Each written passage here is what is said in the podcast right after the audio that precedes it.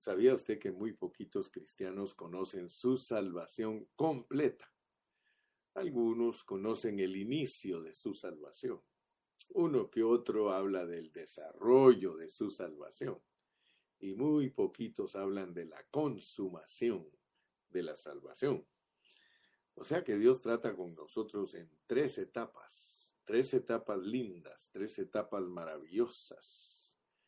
Gloria a Dios. Ayer me tocó predicar acerca de mucho más, mucho más. Estamos en Romanos 5.10 y esa frase mucho más es importante entenderla. Dice que nosotros fuimos, fuimos reconciliados por la muerte de su Hijo. Fuimos, eso es pasado. O sea que cuando uno acepta a Cristo, uno es reconciliado con Dios y ya Dios no lo ve a uno como enemigo. Pero luego dice que mucho más estando ya reconciliados, seremos, y esa parte ya es futura, seremos salvos por la vida de Cristo. Entonces, yo quiero que por favor, mi amado, pongas mucha atención a tu salvación, porque resulta que al estudiar la salvación completa del cristiano en el libro de Romanos, tú vas a encontrar que el hombre tiene siete problemas. Debido a la caída de Adán, el hombre heredó siete problemas. Ayer los mencioné, pero hoy te quiero refrescar porque antes de predicar el mensaje de hoy, que es eh, explicar un poquito más cómo es que nosotros somos salvos por la vida de Cristo. Acuérdate, tú no solamente eres salvo por la muerte de Cristo, esa es una parte. Tú también necesitas ser salvo por la vida de Cristo. ¿De qué te estoy hablando? Te estoy hablando de la muerte y la resurrección del Señor. Por favor, ponga atención a tu salvación porque tu salvación, hay una parte que Dios tiene cuidado de ella por su muerte. Por la muerte de Cristo ocurre algo en ti, ocurre algo en mí, que al creer nosotros en que Él murió en la cruz, eso nos da a nosotros una bendición que tiene que ver con la parte jurídica de nuestros problemas.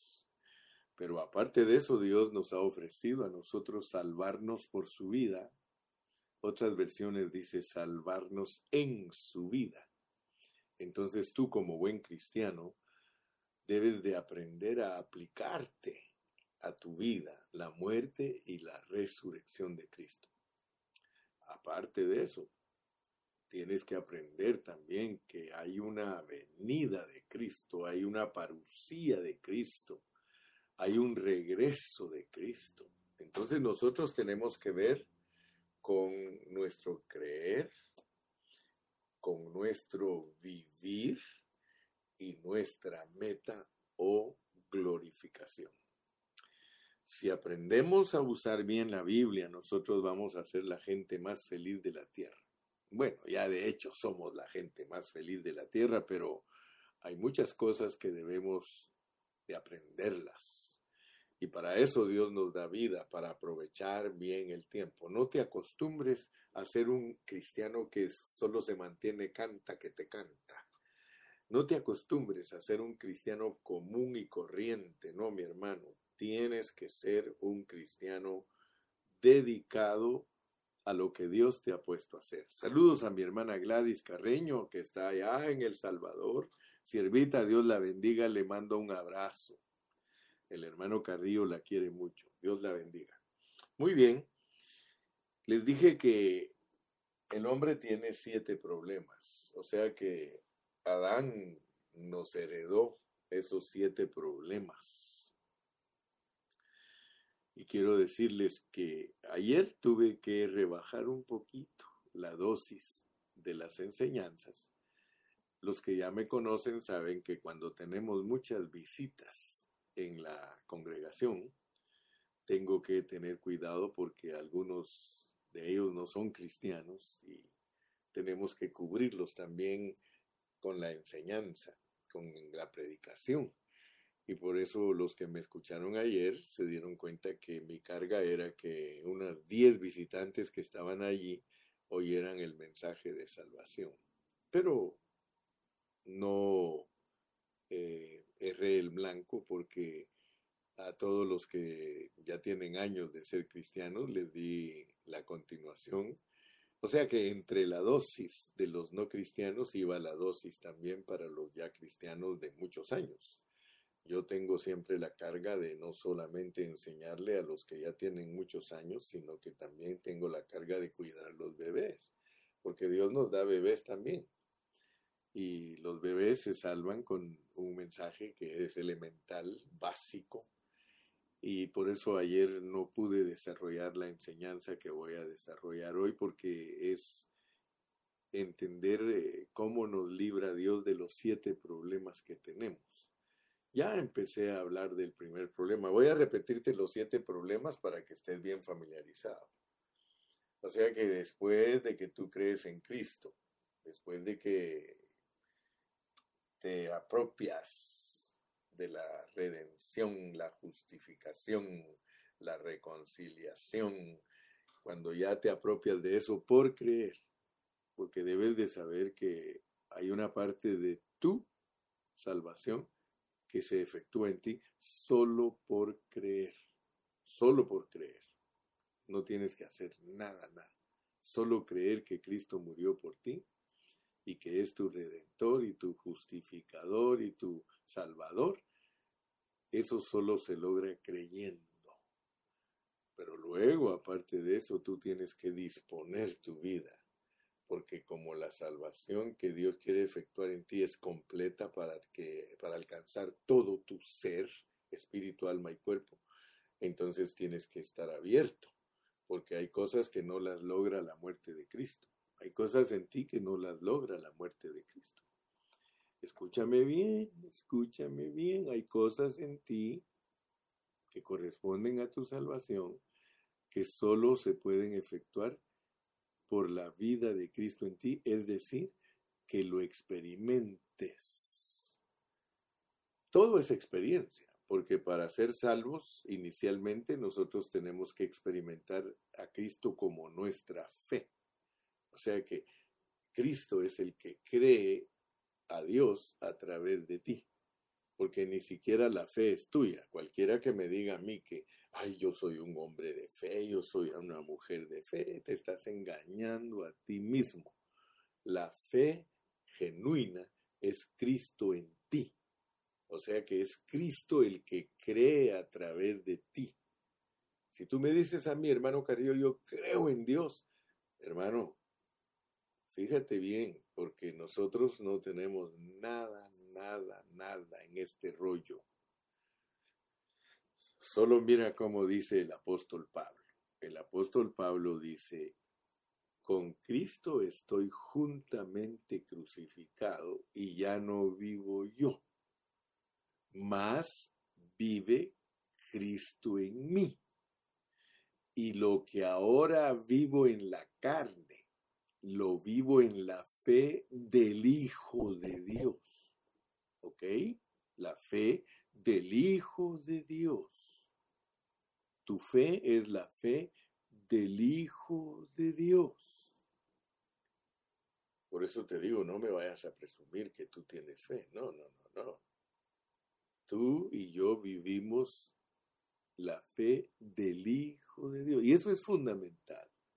Muchos cristianos no saben ni siquiera eso, que la fe del Hijo, eh, ¿cómo funciona eso, hermano?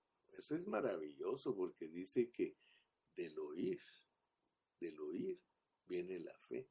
¿Del oír qué? ¿Mensajes? No, del oír la palabra. O sea que cuando tú oyes la palabra, Cristo, Cristo, es el que está siendo infusionado a, tu ser. Aleluya.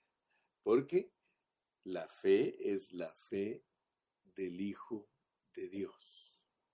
Cuando tú le das la honra y la gloria a Dios en todo lo que tiene que ver con tu vida cristiana y salvación, entonces Dios se alegra. Entonces Dios se goza. Mira cómo lo puso mi hermanito Ernesto. Mi fe es la fe del Hijo de Dios. Eso es lo correcto. Mi fe es la fe del Hijo de Dios. Y eso cambia todo el panorama. Cambia todo el panorama. Porque cuánto crees en Dios es cuánto experimentas tú a Cristo. Entonces, cuando estudiamos Romanos en una forma responsable, nosotros encontramos que tenemos siete problemas. El primer problema es el pecado que mora en nuestra carne. Ese es el primer problema. El segundo problema es que nosotros somos mundanos. El tercer problema es que somos bien naturales porque tenemos una vida bien natural, no es espiritual. El cuarto es que nosotros somos muy individualistas. El quinto es que aparte de ser individualistas, somos divisionistas. El sexto es que tenemos una imagen propia, una imagen personal, no tenemos la semejanza de Cristo. Ese es el sexto. Y el séptimo es que nuestro cuerpo no está glorificado, nuestro cuerpo es un cuerpo natural. Fíjate, solo la condición que tenemos nosotros delante de Dios. Siete problemas. Mira, para muchos lo que estoy hablando no es problema, pero yo creo que debería de ser un problema. Sí lo es, porque Pablo dijo, miserable de mí en Romanos 7:24. Ahí dijo el miserable de mí.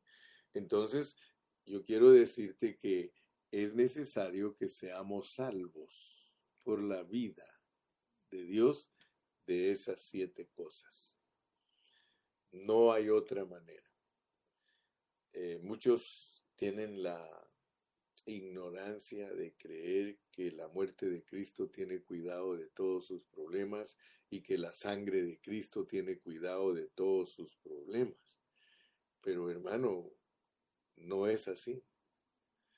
La muerte de Cristo no puede arreglar todos tus problemas. Tus problemas se arreglan hasta que tú entiendes que tienes que recibir por fe la reconciliación y tienes que recibir por experiencia la salvación por la vida de Dios. Entonces, nosotros podemos tener mucha teoría, nosotros podemos tener mucha doctrina, sin embargo, no saber ni siquiera cómo funciona nuestra salvación. Así que en esta mañana, después de haberte puesto esta base, vamos a hablar un poquito más. La manera de evitar ser divisivos, porque ya prediqué cómo podemos ser liberados del pecado, cómo podemos ser liberados del mundo, cómo podemos ser liberados de nuestro hombre natural y cómo podemos ser liberados del individualismo.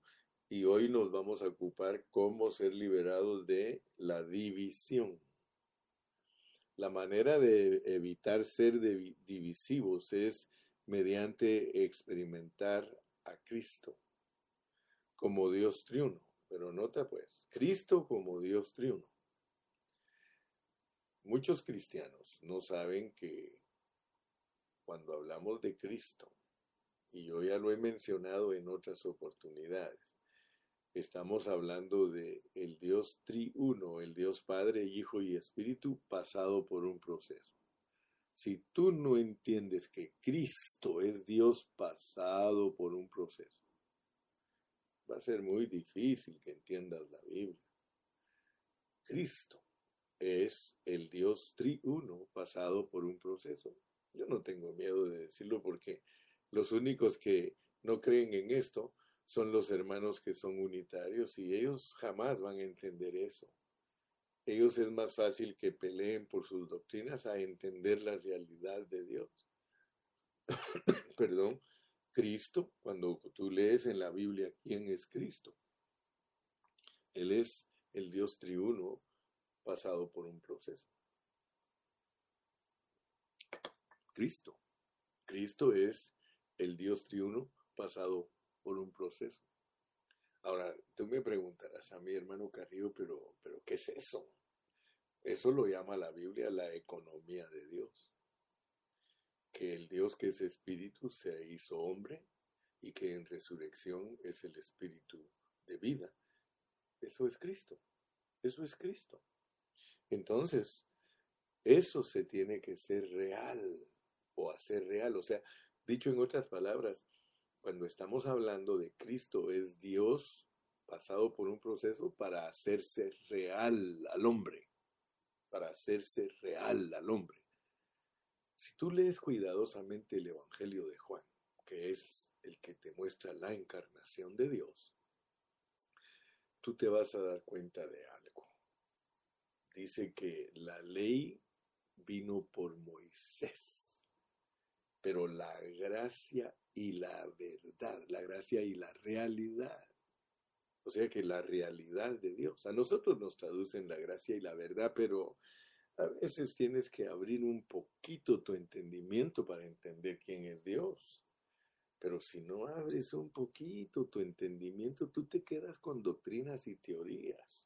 Pero esto no es de doctrinas ni teorías. Por eso allí mismo en Juan 10 el Señor Jesús explícitamente te dice, yo he venido para que tengan vida. O sea que el hombre, si quiere verdaderamente comprender lo que Dios está haciendo, debe de saber que el, el hecho de que Cristo murió en la cruz y resucitó es para que la gente tenga una realidad dentro de ella. Te lo voy a repetir. La ley nos vino por Moisés, pero la gracia y la realidad nos vinieron por Jesucristo. O sea que la ley era algo externo. Los judíos recibieron asuntos externos. Ellos nunca recibieron la realidad de Dios, porque la realidad de Dios vino hasta que vino Jesucristo. Por eso estoy tomándome mi tiempo, hermano, y no importa si mañana sigo con lo mismo. Solo quiero tomar el tiempo porque muchas veces nosotros, nosotros aunque somos cristianos por años, nosotros seguimos siendo bebecitos, seguimos estando en el kinder. ¿Sabías tú que la mayoría de cristianos son infantes? No, no quieren crecer, no quieren crecer. Sí, hay, un dicho hasta en inglés que dice, I'm getting old, but I refuse to grow. O sea que estamos viejos y no, no, no crecemos, hermano, no, no nos desarrollamos, hermano. Entonces yo quiero que tú veas pues cómo es el Dios real, el Dios real que tienes en tu espíritu.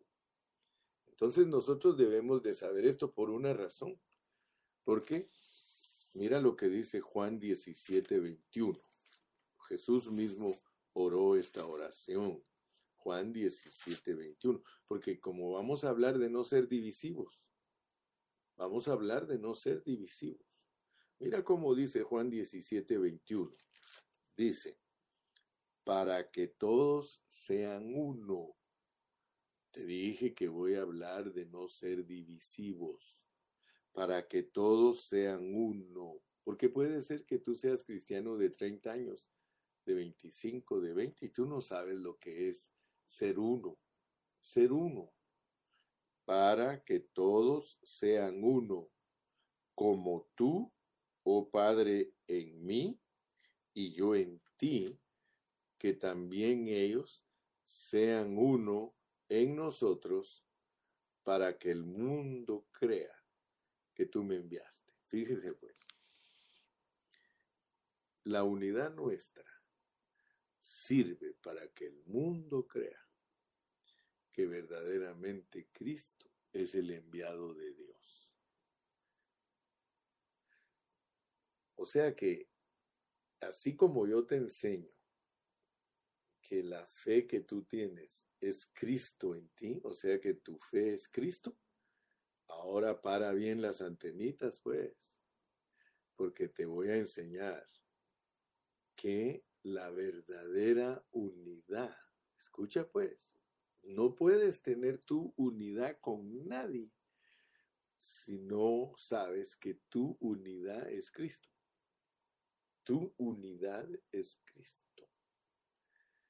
O sea, por eso nos pone el ejemplo que la verdadera unidad es Dios en Cristo.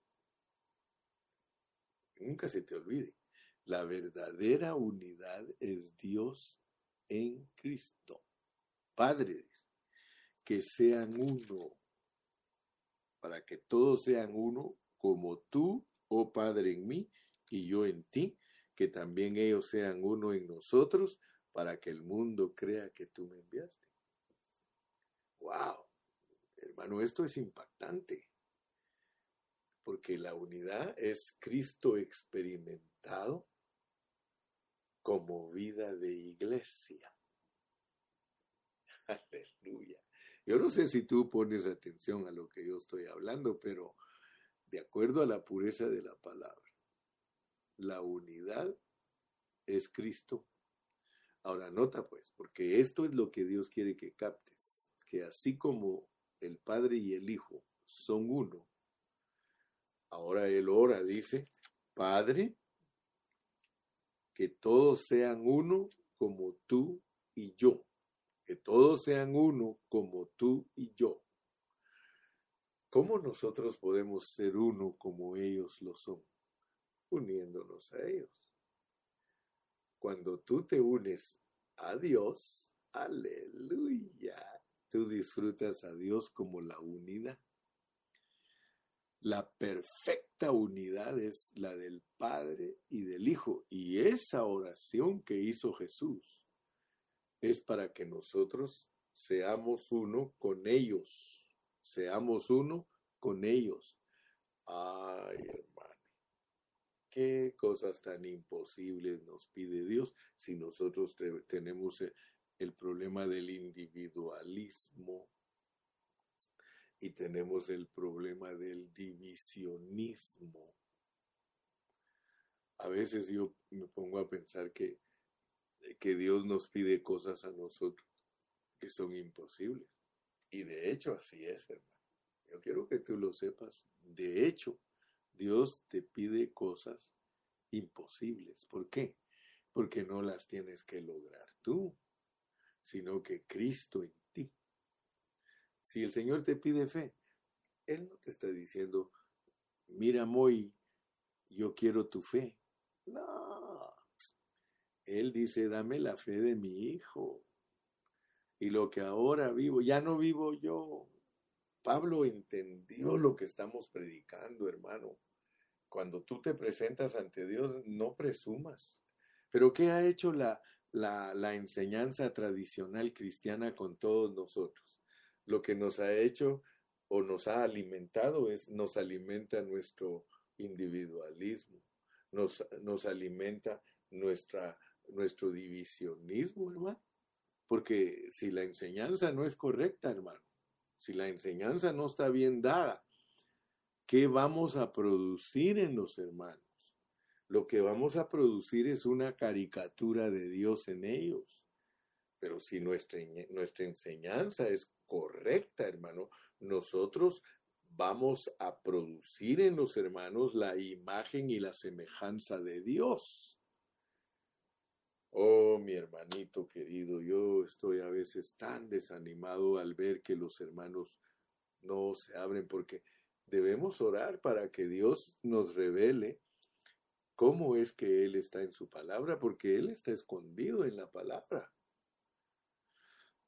Por eso hoy vamos a hablar de que nuestra vida natural, que en ella tenemos la tendencia de ser divisivos y por supuesto esto se, debe a que deseamos ser individualistas.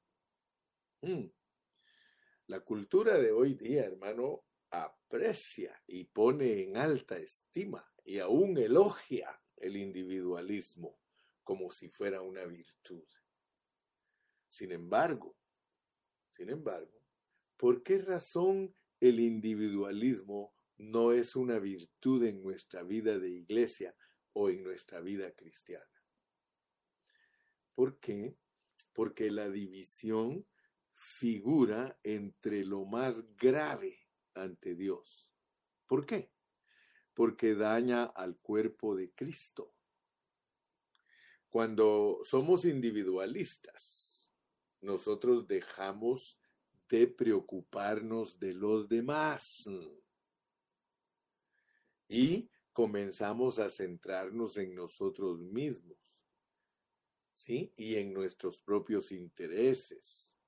Tal vez no dañemos directamente al cuerpo de Cristo, pero al separarnos, causamos la división y propagamos la división, y es por eso que es un asunto muy grave, porque Dios nunca nos ha llamado a ser individualistas ni a ser divisionistas. Padre, que sean uno, que sean uno como tú y yo. Démonos cuenta, hermano, démonos cuenta que hay algo en nuestra naturaleza caída que por un lado le gusta ser individualista, le gusta cultivarse espiritualmente para su propio beneficio. ¡Wow! ¡Wow! Hermano, estamos estudiando Génesis con los hermanos de Digging Deep. Y hemos hablado, hemos hablado que nuestra salvación no es para un provecho personal. Tú tienes que abrir tu corazón para entender a Dios, porque Dios dice que es más bienaventurado dar que recibir. Pero todos los hermanos quieren solo recibir. Quieren recibir de Dios todo, todos los beneficios, todo lo que Dios ha hecho por ellos, pero no están en la capacidad de dar. Y por eso cuando estudiamos Génesis 22, nosotros encontramos la historia de Abraham junto al pozo de Berseba, porque allí él plantó un tamarisco y allí creció Isaac hasta que estaba listo para ser presentado como ofrenda a Dios. Pero ¿cuál es la lección para nosotros? La lección para nosotros es que si queremos participar del propósito de Dios al cual Él nos ha llamado por medio de esta salvación, nosotros debemos crecer al lado del pozo de Berseba, que es una figura que nos enseña que la preparación de Isaac fue al lado de el pozo de Berseba, y eso es el Salmo 1, bien, bienaventurado el varón, sí que no anduvo en consejo de malos, y, y dice que que junto a corrientes de aguas morará y dará fruto. Entonces nosotros tenemos que entender, mis amados hermanos, que Dios nos prepara, Dios nos hace crecer espiritualmente para ser presentados como una ofrenda para Él, no para tu satisfacción personal. Hermano, aquí está en juego el propósito de Dios. Aquí está en juego que tú participes para que el propósito de Dios se cumpla a través de ti. Ese es el meollo del asunto. Esa es la esencia del Evangelio.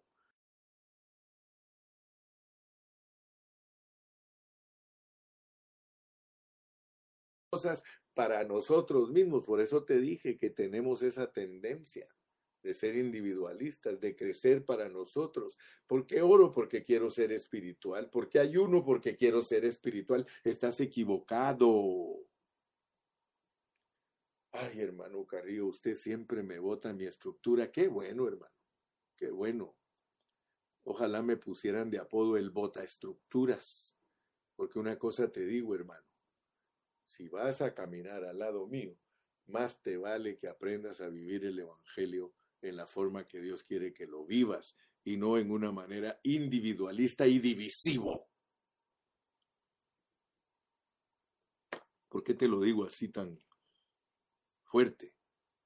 porque lo peor que nosotros podemos tener es no dejarnos tratar por Dios de nuestro individualismo y de nuestra división.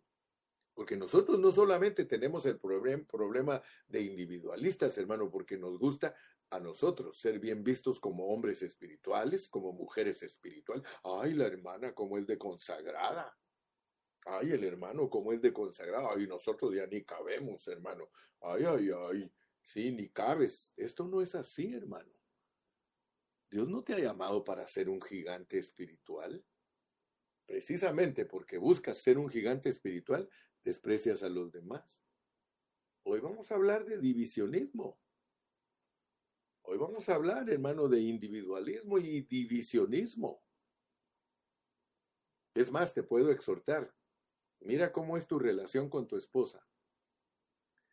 ¿Eres un hombre individualista y divisionista? ¿Tratas a tu esposa de manera que son uno? ¿Son uno? ¿Eres uno con tu esposa? De Cristo, hermano. Ah, te la voy a volver a leer, porque esto, esto, hermano, si no te, si no te apelmazo, si no te compacto, tú no vas a comprender. Dice, para que todos sean uno como tú, oh Padre, en mí y yo en ti. Esa es la unidad que estamos buscando, hermano. Esa es la unidad que estamos buscando, la unidad perfecta. Pues quiero que sepas, solo Cristo la tiene. Solo Cristo, por eso dice, para que todos sean uno, como tú, oh Padre, en mí y yo en ti, que también ellos sean uno en nosotros. ¿Te das cuenta que la unidad solo la puede producir Dios? Olvídate que tú vas a amar a los hermanos. No me engañes ni te engañes. No me engañes ni te engañes ni engañes a otros. Jamás amarás a los hermanos. Jamás. Tú no tienes amor, hermano. Eso no existe en ti. Entonces no estaríamos predicando el Evangelio. El Evangelio es para que usted sepa, mi querido hermano y amigo y, escuchador, te iba a decir, que la unidad solo está en Dios, hermano. Por eso te dije que a nosotros nos piden cosas imposibles. Imagínate que dice que el matrimonio, el esposo y la esposa son uno. ¿Cómo lo van a experimentar si no experimentan a Dios, hermano? Si yo no experimento a Dios, imposible que yo pueda hacerme uno con mi esposa. Imposible. Yo soy individualista, yo soy divisivo. Yo no solo busco lo propio, yo no busco lo de mi esposa. En mi ser natural, hermano, olvídese. Yo no busco lo de mi esposa. ¿Por qué los matrimonios sufren tanto? Porque son divisivos, porque son individualistas. Entonces se necesita un remedio, se necesita una medicina, se necesita, hermanos amados, se necesita algo que no tenemos nosotros. Ah, usted me dirá, hermano Carrillo, yo tengo a Cristo, pero no lo usas como alguien que sea millonario y que tiene millones en el banco y nunca gira un cheque. ¿Cómo va a decirme a mí que está disfrutando su dinero si nunca gira un cheque? Nunca sale a pasear, nunca lleva a su esposa ahí a comprarle unas cositas. Oh, mi hermano, acepta lo que te estoy diciendo. Eres un individualista y divisivo. No, pero no estoy enojado. Solo te estoy diciendo la verdad. The truth truth. Aleluya. Démonos cuenta, démonos cuenta, hermano, que hay algo en nuestra naturaleza caída. ¿Sí? Que por un lado le gusta ser individualista, le gusta cultivarse espiritualmente para su propio beneficio, pero por el otro lado es faccioso. Es decir, tiene la capacidad de sembrar discordia y causar división. En otras palabras, tenemos capacidad para producir el desacuerdo. ¿Qué es lo que causa división, hermano? El desacuerdo. Tenemos toda la capacidad para producir el desacuerdo.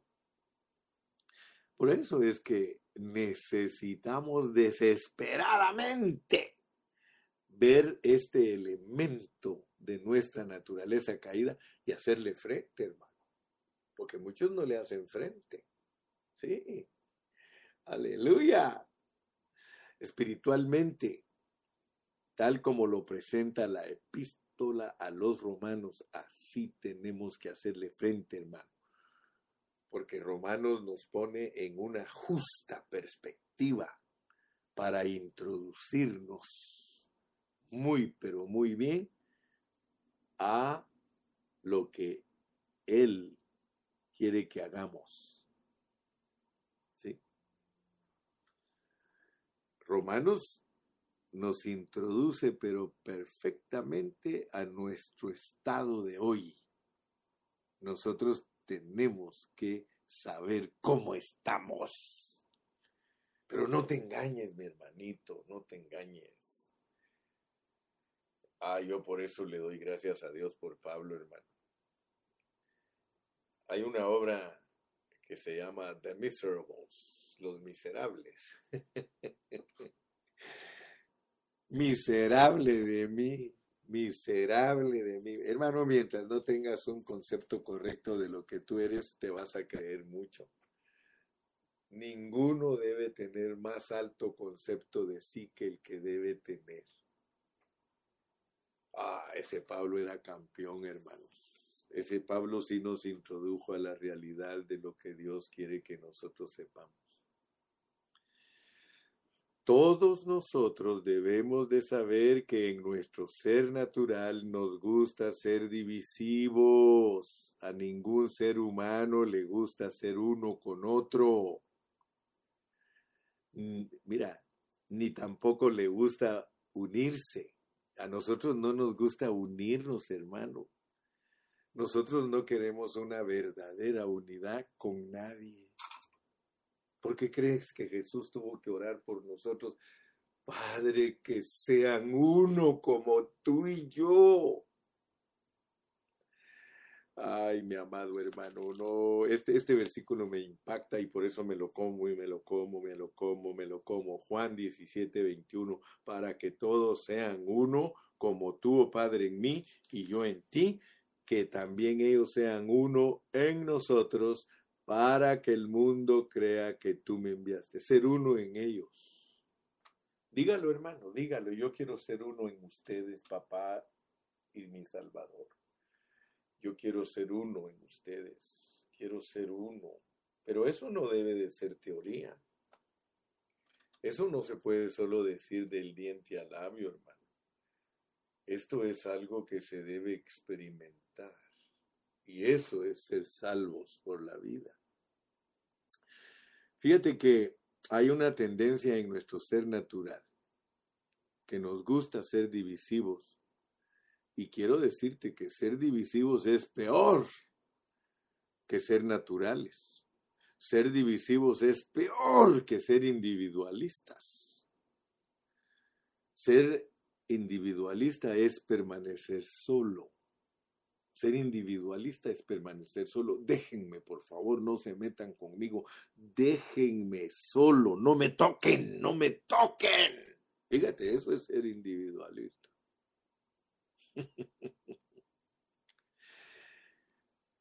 Yo puedo hacer las cosas por mí mismo. No se metan conmigo, déjenme solo, yo lo puedo hacer. Fíjate que nuestra vida cristiana no debe solo ser influenciada, sino que a veces nosotros hasta decimos, déjenme a mí ser como yo soy. Eso es ser individualista. Ahora, ¿qué quiere decir ser divisivo? Porque ya entendiste que ser individualista es déjenme solo, no se metan conmigo, yo puedo hacerlo, mejor oren por mí, yo puedo hacerlo. Ser divisivo es desunir a otros. Fíjate. ¿Habías pensado alguna vez lo que es ser divisivo? Es desunir a otros, es dividirlos. Hay hermanitos que parece que fueran buenos hermanos y cuando ellos hablan con otros hermanos tienen la capacidad para desunirlos de todos los otros. Uf, hermano, mira, yo conozco un hermano que no se dicen nombres, dijo aquel. Ese hermano invita a la gente a su mesa a comer. Por eso dice que no comas con ellos los divisivos. Fíjate, hermano, por favor, abre tu entendimiento. Ten cuidado cuando alguien te invita a comer a su casa, hermano. Pablo usó esa expresión, dice que lo invitan a comer a uno. Dice que con los divisivos ni siquiera comáis con ellos. No, no, no te juntes con ellos. Porque ellos vienen y te sirven, hasta te cocinan a veces, hermano. Wow. Pero ellos llevan un veneno. Ellos traen a los hermanos a sus casas, luego los atienden y todo, y luego el venenito, pues, el veneno a dividir la iglesia. Ah, el hermano fulano, tal y tal y tal cosa. Oh, hermanito, la hermana fulana, tal y tal y tal cosa. ¿Verdad que no te estoy engañando? ¿Verdad que no te... Cuidadito, cuidadito. Es mejor que te vayas a desayunar a McDonald's a que te den una comida y te dividan. ¡Wow! ¡Wow! Eso es terrible, hermano. Pero muchos pobres hermanos ni siquiera se dan cuenta que los hipnotizan. Ese es un hipnotismo, hermano.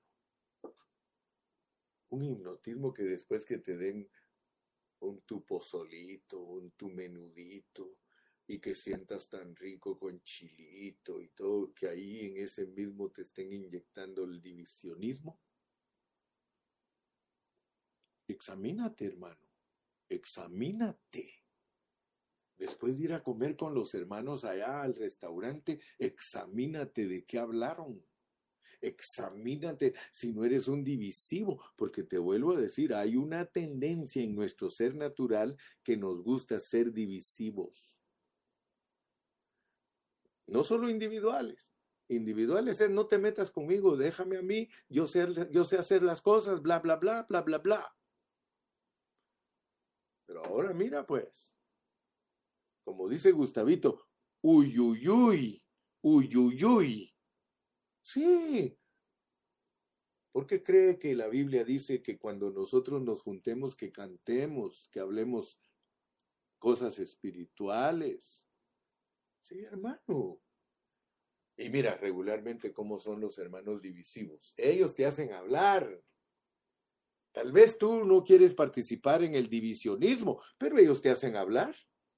Ellos qué hacen hablar. Hermano, mire, hay hermanos que me dan lástima a mí, son habladores y habladores y de todo hablan y solo andan desuniendo, desuniendo hermanos, criticando hermanos, chismeando hermano, eso es malísimo. Porque cree que hay hermanos que le digo, ya cállate hermano, cállate hombre. Me gustaba cómo decía el hermano Guerrero, un ancianito que ya está con el Señor, decía, cállese la boca. Esa era una expresión que él usaba cuando le quería contar algo a uno, le decía, mire hermano, cállese la boca. Y ya le contaba a uno, pero mire lo que está diciendo, cállese la boca, hermano. Como quien dice, le voy a contar algo, pero no para que lo divulgue. ¿Por qué no le hablas así a los hermanos? Ah, yo quisiera adaptar a mi vocabulario ese término. Cállate la boca, hermano. Cállate la boca. Wow. Uh, Señor Jesús, ayúdanos, líbranos del divisionismo. Líbranos del divisionismo, Señor Jesús. Aleluya. ¿Qué quiere decir que se, que, se te quede, hermano? Que nunca se te olvide qué quiere decir ser divisivo. Quiere decir desunir a otros, desunir a otros, dividirlos. Fíjate que en Romanos 12 nosotros tenemos la transformación, pero después de eso tenemos el asunto de la edificación. Por eso nos mandan al capítulo 14 y al 15. Capítulo 14 y 15. Vámonos al 14. Vámonos a Romanos 14. Tú te diste cuenta, en Romanos 12, ahí se nos dice que, nos, que, que nosotros nos renovemos de nuestra mente puesta en el Espíritu porque solo eso nos salva de, de, la muerte y de los problemas. Tenemos la salvación en la vida de Cristo. Ahora, fíjate pues cómo dice el capítulo 14.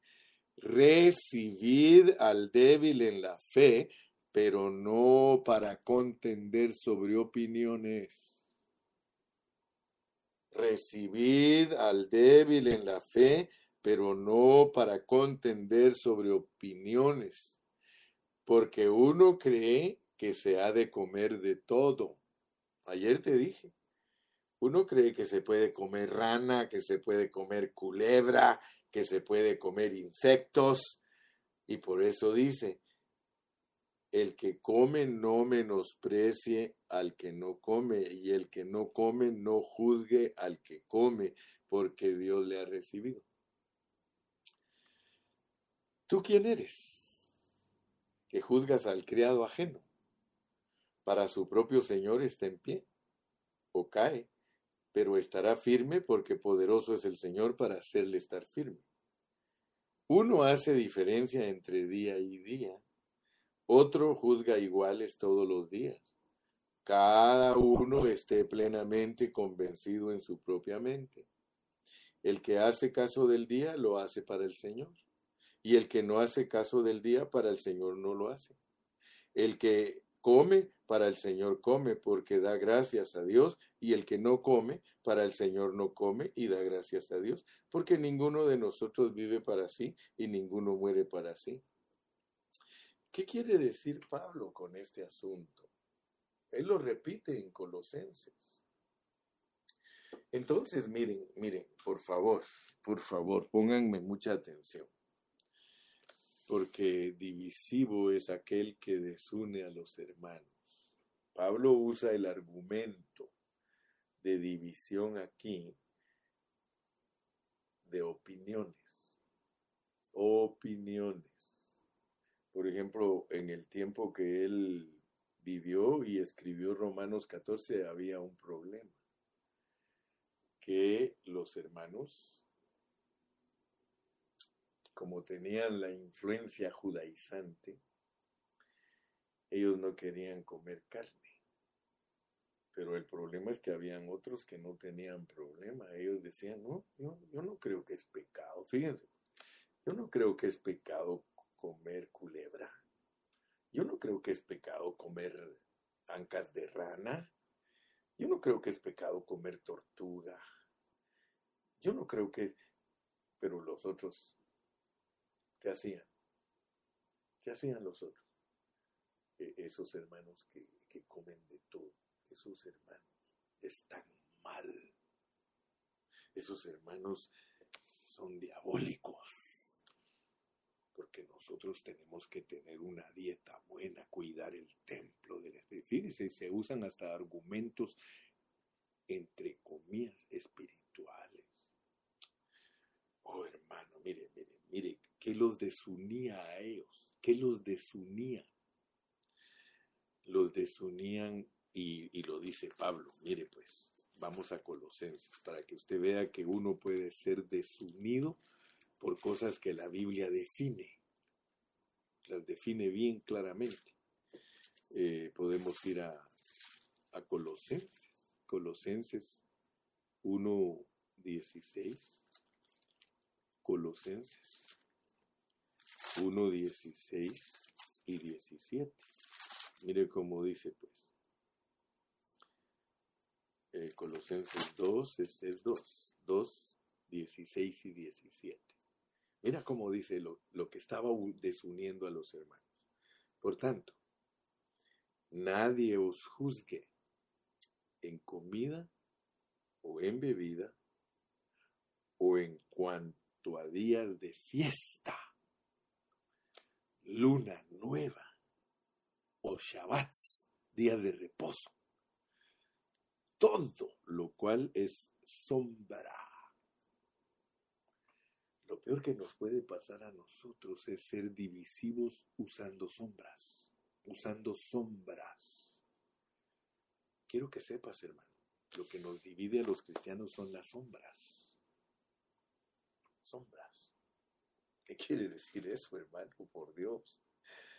que a nosotros nos desunen las sombras. Mira, la mujer no debe usar pantalón. Sombra. Ahí te la pongo más fácil. La mujer no debe usar sombra. sombra.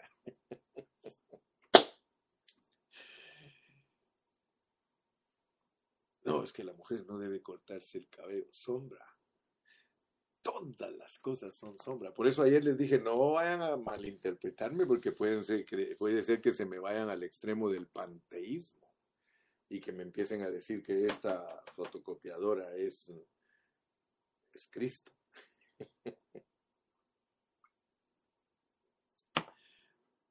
me explico, ¿verdad? Me explico. Todo lo físico solo es sombra. Detrás de todo lo físico, detrás de todo lo físico, hay una verdad espiritual,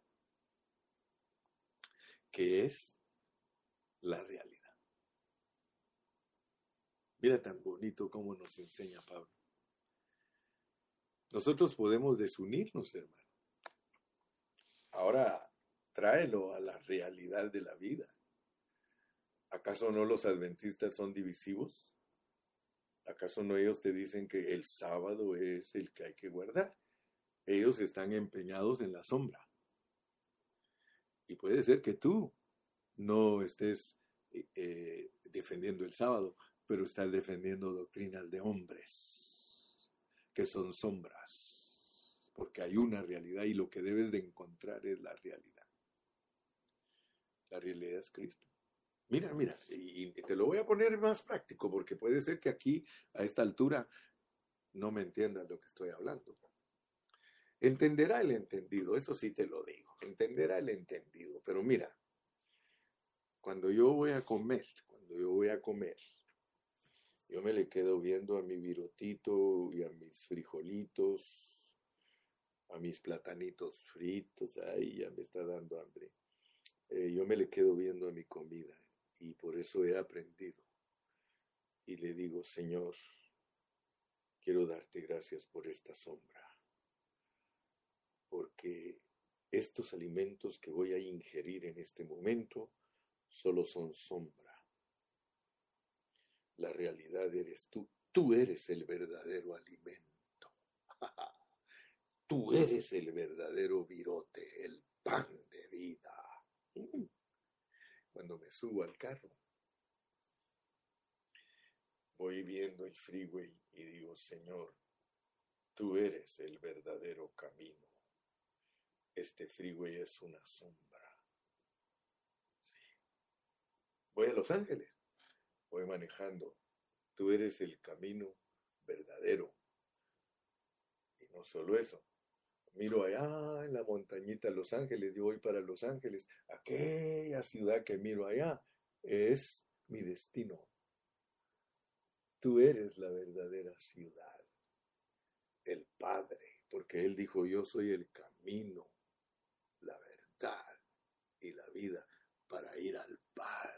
Entonces, cuando tú asocias todo lo físico para entender la verdad espiritual, Bingo. Entonces descubres a Dios. Entonces verdaderamente vas a conocer a Dios. Hmm. Esta camisa, esta camisa, hermano, solo es una sombra. El verdadero vestido es Cristo, mi justicia. ¡Wow! ¡Wow! Bueno, ¿qué más te puedo decir si ya el tiempo se me fue? Y la cosa está buenísima. Padre, que sean uno. Ojalá que algo se te haya quedado en este día, por lo menos que se te quite lo chismoso, por lo menos que se te, quise, que se te quite lo hablador. Ahora, fíjate pues, días, fiestas, días y fiestas, porque hay muchos que tienen problemas. Hace poquito, yo encontré un documental de una organización grande en toda la tierra. Son evangélicos, son cristianos. Es más, ahí los vas a encontrar tú en el, en el internet. Ahí está. Ellos se llaman Movimiento Misionero Mundial. Esos hermanos hay que orar por ellos porque ellos están pasando por la división. Ellos están pasando por la división, pero porque no han sido instruidos correctamente. Por eso se dividen. Por eso se dividen.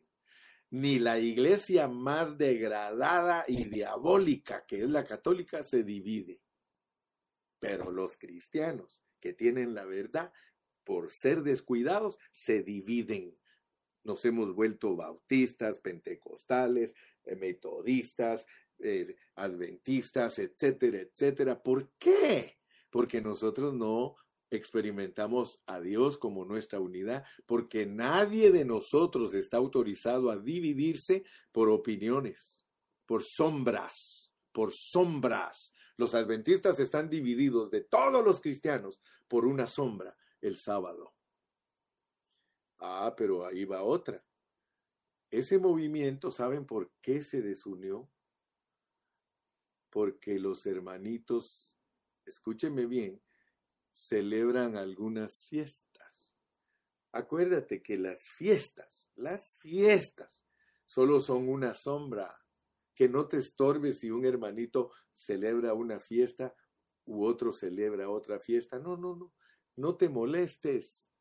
Mira, yo una vez aprendí, y esto lo aprendí del hermano Chuy Olivares, aunque el hermano en muchas cosas no está correcto, pero hay algunas que sí está correcto. Y una que sí está correcto me gustó mucho. Él dijo, hermanos, toda fiestecita o tradición que no se opone a la palabra de Dios, no la des por mala o pecado.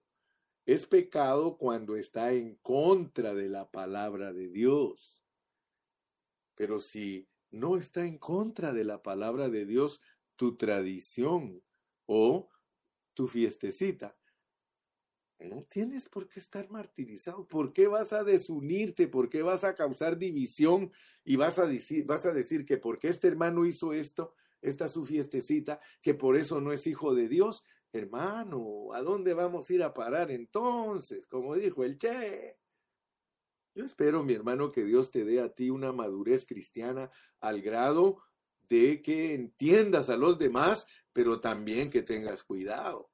Ten cuidado, pues, porque nosotros podemos ser tropiezo para otros en nuestra comida. Si a mi hermano que es débil le molesta que yo coma rana, ¿para qué voy a comer rana con él? Mejor me como la rana con mi hermana. Sí, me explico, ¿verdad? Yo espero que tú me estés entendiendo. Nosotros debemos de caminar con mucha sabiduría entre los santos para no dividirnos porque a nosotros tristemente nuestra naturaleza caída nos divide por cualquier cosa. Cualquier cosita. Mira, me asusté cuando leí, me asusté cuando leí que una pareja se divorció solo porque a él le molestaba el ruido que hacía su esposa cuando se lavaba sus dientes con el cepillo. Por eso dijo, no la tolero, no la aguanto. Ay, qué amoroso, ¿verdad?